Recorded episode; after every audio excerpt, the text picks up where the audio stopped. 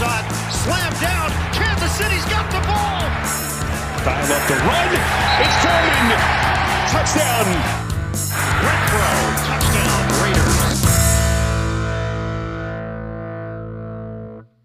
Bienvenidos a esta edición de Piloto Fútbol, episodio número 197 de este su podcast favorito con sentido de confianza en todo lo relacionado al fútbol americano. Hoy es sábado, sábado 23 de abril de 2022. Estamos a escasos días, a cinco días de que sea el draft de la NFL. Yo soy Jorge Torres, comenzamos. ¿Cómo están, raza?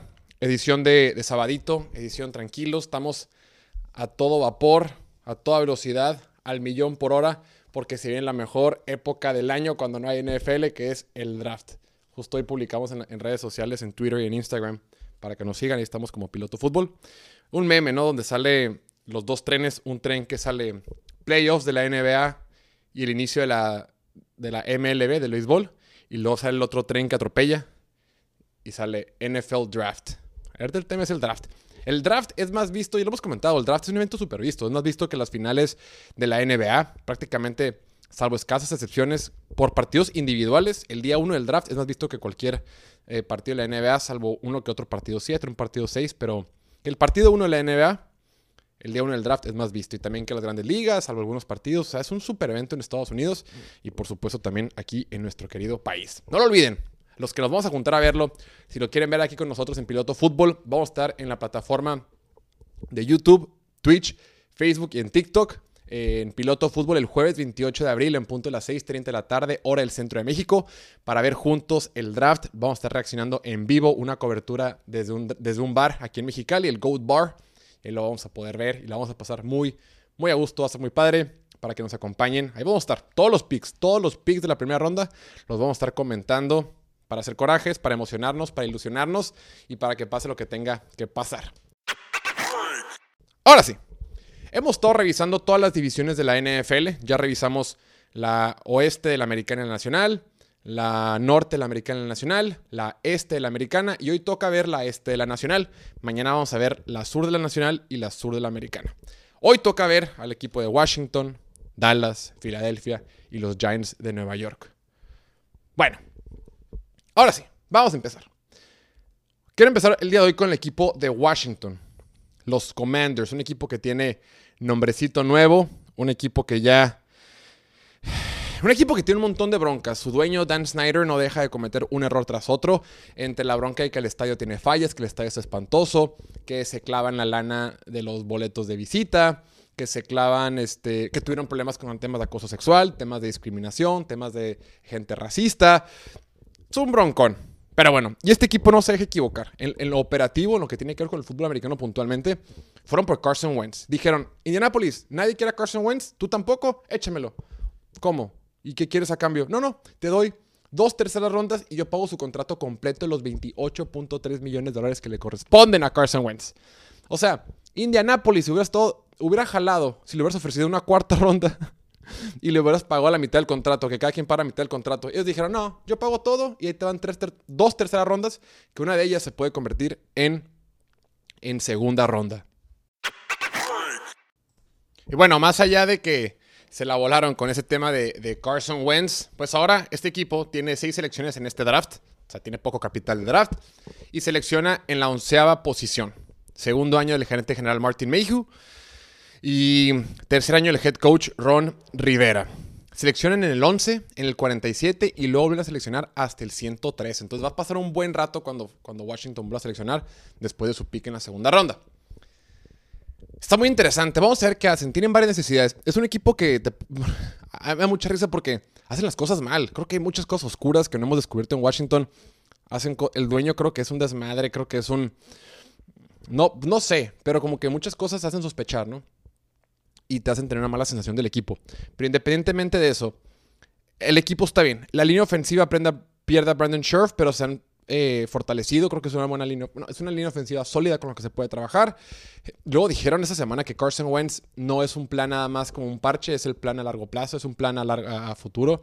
Tienen que decir cosas. A veces los equipos dicen cosas nada más para por decirlas. Y tiene este, este offseason fueron por receptor Cam Sims, Andrew Norwell, creo que fue interesante. Eh, trajeron a Carson Wentz obviamente y perdieron a Brandon Scherf, perdieron a Tim Settle, perdieron al a Kyle Allen, Ricky Seals Jones, Landon Collins y, el tackle defensivo Matt Lonaris. Punto es, en el 11, ¿qué necesita este equipo? Necesitan puntualmente backs defensivos, puede ser corner o safety o un receptor. Quién sabe, muchos están pronosticando que va a ser Derek Stingley ahí, Trent McDuffie, Sauce Gardner con muchísima suerte, o inclusive un receptor. Porque puntualmente requiere un receptor, sí, tienes ahí a Curtis Samuel, tienes ahí a Cam Sims que se acaban de traer, y obviamente la estrella, del equipo es Terry McLaurin. Pero requieres algo más, requieres alguien del otro lado. Si Carson Wentz va a estar ahí, si confías mucho en Carson Wentz o lo que sea, pues dale un poquito de armas, ¿no? Dale un poquito con qué trabajar. Necesitan otro receptor. O sea, en esas primeras dos rondas creo que van a ir forzosamente por un back defensivo y receptor. También necesitan un back defensivo. Ya tiene a cuatro titulares que están listos. Como tal, están cubiertos, pero sí les falta algo de, profundidad y les falta suplir la posición de Big Nickel, ¿no? El quién va a estar, sale el, safety Landon Collins, que tiene una función dual. ¿Quién lo va a suplir? Esa posición como tal falta suplirla. Pueden hacerlo con un corner o pueden hacerlo con un safety. Y además requieren un poquito más de talento en la posición de corner.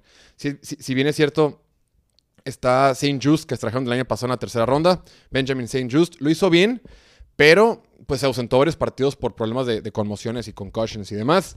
Mm, está Cam Curl, él va a estar de strong safety. Bobby McCain, está, él está de free safety, pero puedes mejorar también.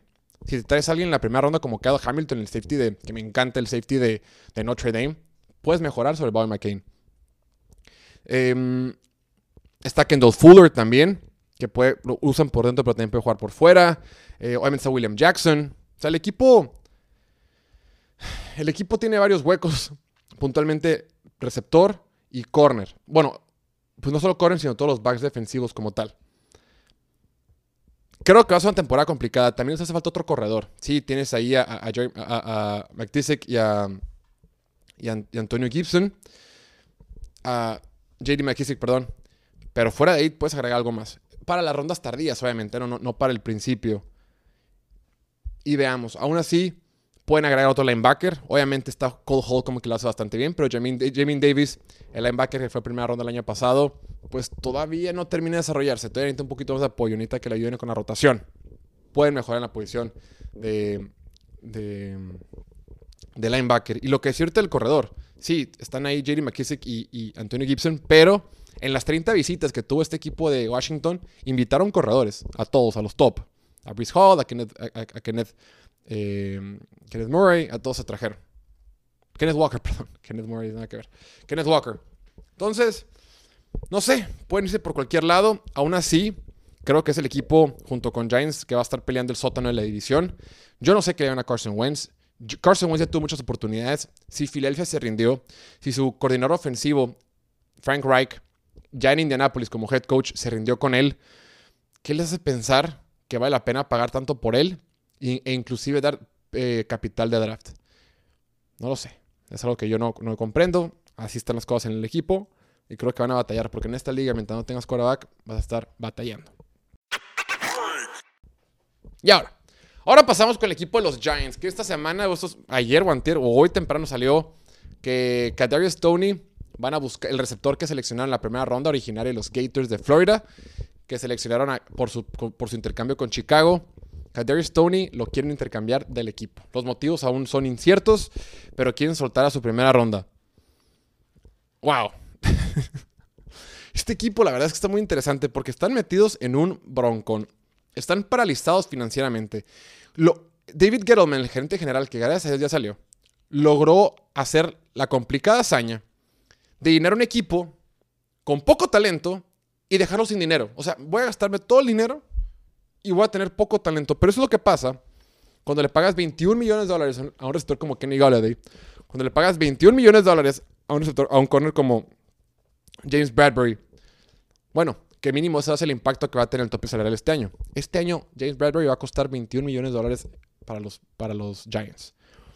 O sea, llega Joe, Joe y me encantó que se hayan traído a gente de Buffalo. Si hay algún equipo que puede dar la vuelta a, una situación tan complicada, es el staff de Buffalo. Buffalo logró reconstruir y, resurgir un equipo que estaba batallando. Hace algunos años Buffalo era los peores equipos de la NFL. Brandon Bean, Joe Showen y otros cuantos lograron empezar casi casi a sacar desde cero Sean McDermott, el head coach, Brian Dable. Y ahorita Buffalo es de los contendientes de la NFL. Entonces, si hay alguien en este mundo que puede sacar del hoyo a los Giants, es, Joe Showen y Brian Dable. Creo que está bien. Mínimo, eh, John Mara, el dueño, decidió bien. Ahora la bronca es que Joe Showen pues, no hizo nada. Así nomás se quedó así esperando. Esta agencia libre creo se trajo a John Feliciano, creo que lo hicieron bien, y a Max García. Aún con, con eso lo hicieron bien. Soltaron a, a, Evan Ingram, a Keon Crossen y a Austin Johnson, el tackle defensivo. Pero no tienen mucho margen de maniobra. Están paralizados financieramente. Ahora, tienen, obviamente en el pick, en el draft, tienen el 5 y el 7 en la primera ronda. Van a dar mucho de qué hablar. Ese pick número 5 va a estar muy interesante porque es justo antes de Carolina. Y, todos sabemos que Carolina necesita un coreback. Entonces, creo que es un poquito caro pagar por un coreback en el 6 y en el 5 m también. Entonces, quien quiera pagar, quien quiera brincar a Carolina, creo que va a pagar demasiado caro, pero aún así, si alguien requiere línea ofensiva, alguien quiere ese coreback, creo que el 5 es alguien que pueden buscar brincar a Carolina. En total tiene 9 picks. Puntualmente las posiciones que más necesitan es línea ofensiva. Obvio, ¿no? ¿Qué nuevas? Línea ofensiva, tackle derecho es la mayor urgencia. Y, si quieren para largo plazo, centro y gar izquierdo, pero por lo pronto la urgencia es tackle, derecho. Les hace falta otro edge rusher. Salió Lorenzo Carter. Eh, el año pasado draftearon en la segunda ronda a Cis Ojulari, un pick que me encantó. Creo que es de, las, de los picks que más valor tuvo en todo el draft. Lo hizo bastante bien. Necesitan corner porque James Bradbury está en su último año de contrato. A Jackson está en su último año de contrato. Probablemente van a soltar a Bradbury. Lo van a intentar, eh, lo van a intentar intercambiar. Porque es carísimo. Van a, ver, van a ver la manera de que lo puedan intercambiar. Ahora, le hace falta un safety. Yo creo que en la segunda ronda, no digo segunda ronda, en el segundo día. No urge un safety. Eh, tiene a Xavier McKinney y a, Julie Love, pero requiere más profundidad ahora que salió Logan Ryan. Pero la, prioridad tiene que ser línea ofensiva. Ahora, el gran problema con este equipo de Nueva York, el gran problema con estos Giants es que tienen que decidir qué va a pasar con Daniel Jones. Daniel Jones ya estuvo en la NFL tres años. Para este 2 de mayo, el equipo de los Giants tiene que definir si le van a extender ese quinto año, esa opción de quinto año que tienen los jugadores que seleccionas en la primera ronda. Entonces llega esta nueva directiva y dicen, oye, a ver, tienes que decidir ya, comprométete, ¿quieres a Daniel Jones un año más o no? Y es bien complicado porque no lo han visto jugar, o sea, no lo han visto jugar para ellos. No, han tenido chance de entrenarlo, prepararlo y ver, y, ver cómo lo evalúan. No, tienen que tomar una decisión para el 2 de mayo, así como están. Lo que han visto en video, lo que han visto de él con platicando y demás. O sea, un, un quarterback, Daniel Jones, que fue seleccionado en la primera ronda, que el mismo dueño John Mara ha dicho un montón de veces que dice, oye, hemos hecho todo para no apoyarlo, hemos hecho todo para ganar la vida. Le hemos dado malos receptores, le hemos dado mala línea ofensiva, le hemos dado malos coordinadores ofensivos, le hemos dado todo mal. Entonces, dice, ¿sabes qué? Chance Brian Dable lo puede arreglar como arregló a Josh Allen, o lo puede encaminar como encaminó a Josh Allen. Pero la bronca es que la posición de coreback, yo creo que lo más sano, lo más sensato es, si ya te equivocaste con el coreback, lo mejor es si te equivocas, equivócate rápido. No te equivocas si te comprometes a largo plazo. Porque si te sigues comprometiendo, es, o sea, ya cometí el error, ahora el error sería extenderlo un poquito más. Pero luego está la otra parte de la moneda que dice, oye, espérame, yo soy Brian Dable, yo he desarrollado corebacks, yo lo puedo desarrollar. Va a estar muy interesante la edición. La edición la van a tomar las próximas semanas. Yo creo que va a ser después del draft, obviamente. O, esta semana que viene. Tienen que tomar la decisión ahorita. Y qué complicado, porque lo hemos dicho varias veces, en esta liga no vas a ganar si no tienes un quarterback top. Daniel Jones es un quarterback top, pues ha demostrado que no, pero también en un escenario bien complicado y bien feo. ¿Podrá con este nuevo escenario un poquito mejor, un poquito menos adverso, con un mejor coach y demás? No lo sé, pero tienen que tomar la decisión para el 2 de mayo. Va a estar muy interesante. Ahora, ahora pasamos con las Águilas de Filadelfia. Tienen 10 picks en total. Y en la primera ronda tienen el 15 y el 18. Este equipo está en una, situación inmejorable. Creo que eh, Javi Roseman ha logrado poner a su equipo en una buena situación. El año pasado, con el roster como lo tenían, lograron meterse a playoffs. Sí, es en la conferencia nacional. Sí, entraron como 7, pero haya sido como haya sido, como dicen en mi pueblo, se metieron a playoffs. Ahora, este equipo tiene mucho capital de draft, tiene 10 selecciones en total y 2 en la primera ronda. Y dicen, vamos a hacer lo siguiente. Y lo, vamos a ver con este capital cómo podemos mejorar el equipo. Nos trajimos a Hassan Reddick de Carolina, que es un gran edge rusher, de los mejores de la NFL. Nos trajimos a Hassan Reddick eh, nos trajimos a Zach Pascal, el receptor, un poquito de armas, y tenemos mucho capital de draft para mejorar. Esta es la gran oportunidad para ver si puedo mejorar el equipo, si puedo mejorar el entorno para, para, Jalen Hurts. Pero si no funciona, aún así tenemos el plan B, porque el próximo año tenemos dos selecciones de primera ronda. O sea, ve nomás, o sea, Howie Roseman está preparado para esta temporada con, con Jalen Hurts, y si funciona, Ah, perfecto. El siguiente año tengo dos selecciones, dos selecciones en el draft. Pero si no me funciona con Jalen Hurts, o si no estoy convencido de Jalen Hurts, el siguiente año tengo tanto capital de draft que puedo ir por el quarterback. Puedo ir por CJ Stroud. Puedo ir por Bryce Young. O sea, la verdad es que está en una situación muy privilegiada. Creo que este equipo lo ha hecho bastante bien. Y claro, tiene necesidades. Les falta otro receptor. Está Zach Pascal, está Quest Watkins, pero requieren a alguien más que ayude a Devontae Smith. Eso es de cajón. Otro corner. Tienes a Darius Slay afuera eh, Avanti Maddox en el, eh, en el slot. Pero del otro lado, por fuera, pues está Tay Gowan, está Kerry Vincent, está Zach McPherson. Ahí puedes mejorar. Y tienes dos selecciones de, draft en la primera ronda. Te falta otro safety. Volvieron a firmar, obviamente, a Anthony Harris, que está bien. Pero el otro tiene a Marcus Epps y, Kevin Wallace. Claramente no están cómodos con ellos. Si estuvieran cómodos con ellos, no hubieran hecho gran esfuerzo para ir por Marcus Williams, ahora que fue agente libre, el ex safety de los Saints. Otro pass rusher, eh, pero ese es como un poquito más, más adelante y, es un poquito más de lujo. Y o si tienen la oportunidad, porque se trajeron a, Hassan Reddick, pero este equipo la temporada pasada fue el segundo peor en eficiencia de presiones o de sacks a los quarterbacks rivales. Segundo peor en toda la NFL. Ya tiene a Josh Sweat, pero necesitan planear a futuro porque Brandon Graham ya tiene 34 años. Eh, Derek Barnett, que es una ex primera ronda, lo ha hecho bien, pero. Y firmó por dos años más, pero sí necesitan algo a largo plazo. No urge, pero sí es a largo plazo. Y les hace falta otro tackle defensivo.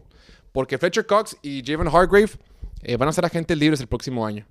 Milton Williams, a quien seleccionaron en la temporada pasada en la tercera ronda, lo hizo bien, lo hizo bien como novato. Pero, pues bueno, a Roseman le encanta construir en las trincheras, en las líneas ofensiva y defensiva. Y creo que van a buscar otro tackle defensivo. Sus últimas cinco selecciones en la primera ronda. Bueno, sus top en el 2021 fueron por Davante Smith, 2020 Jalen Rager, 2019 Andrew Lillard, que pues ha estado mal, ¿no? Fue tackle ofensivo, ahorita nada más es parte de la rotación, creo que fue un error. 2018 y la segunda ronda fueron por Dallas Goddard. Y el 2017 fue Derek Barnett, del que ya hablamos, que lo ha hecho bien, pero pues a secas. Y por último, y por último de esta división, los campeones de la división el año pasado, vienen los Vaqueros de Dallas, mis Vaqueros de Dallas que seleccionan en el pick número 24. Este equipo de Dallas que este offseason se encargó de ser más, de tener un peor equipo, o sea, tú ves el roster de 2021, es mucho mejor que el de 2022. Como sea, soltaron a Cedric Wilson, soltaron a Murray Cooper, soltaron a Randy Gregory. Han soltado buenos jugadores, han soltado jugadores titulares. A Connor Williams, que no era el mejor guard, pero pues a tu, tu guard titular. Es un equipo que no está mejor. Es un equipo que no está en mejores condiciones. Se trajeron a James Washington por ahí, pero pues cualquier cosa. Digo, dicen que, dice James Washington que en Pittsburgh no lo utilizaban como él mejor puede brillar y demás, pero no han hecho movidas importantes en, el off-season, más que haber firmado una vez más a Jaron Curse, el safety, que lo hace, que lo hace excelente. Al parecer no tenían problemas para, los corners, pero ahora con la situación legal de, Kelvin Joseph que se metió en un tema con la policía, que aparentemente no va a pasar nada, pero si se llega a meter en broncas, él estuvo como testigo en un tema criminal que hubo a lo mejor el, corner de segundo año a lo mejor va a generar una necesidad en caso de que se ausente. Puntualmente este equipo lo que necesita es línea ofensiva y receptor. En la primera ronda van a tener que ir por línea ofensiva y si está Zion Johnson, el guard de Boston College, o si está Kenyon Green, el guard de Texas A&M, tienen que ir por ellos. No hay otro. Tiene un huecotote en el guard izquierdo. Es un hoyo. Y nada de que va a entrar y saca el arcón, porque lo queremos mucho y mis respetos y mexicano y todo, pero está lejos de poder competir a este nivel todavía. O sea, de titular. Les falta un gar ofensivo, pueden mejorar en el centro. Si está Tyler Linderbaum, el centro de Iowa, lo pueden tomar también, que es el mejor centro de esta generación, porque Tyler Biarish lo ha hecho bien a secas y medio mal, ¿no? O sea, o, o hasta podrías argumentar que medio mal.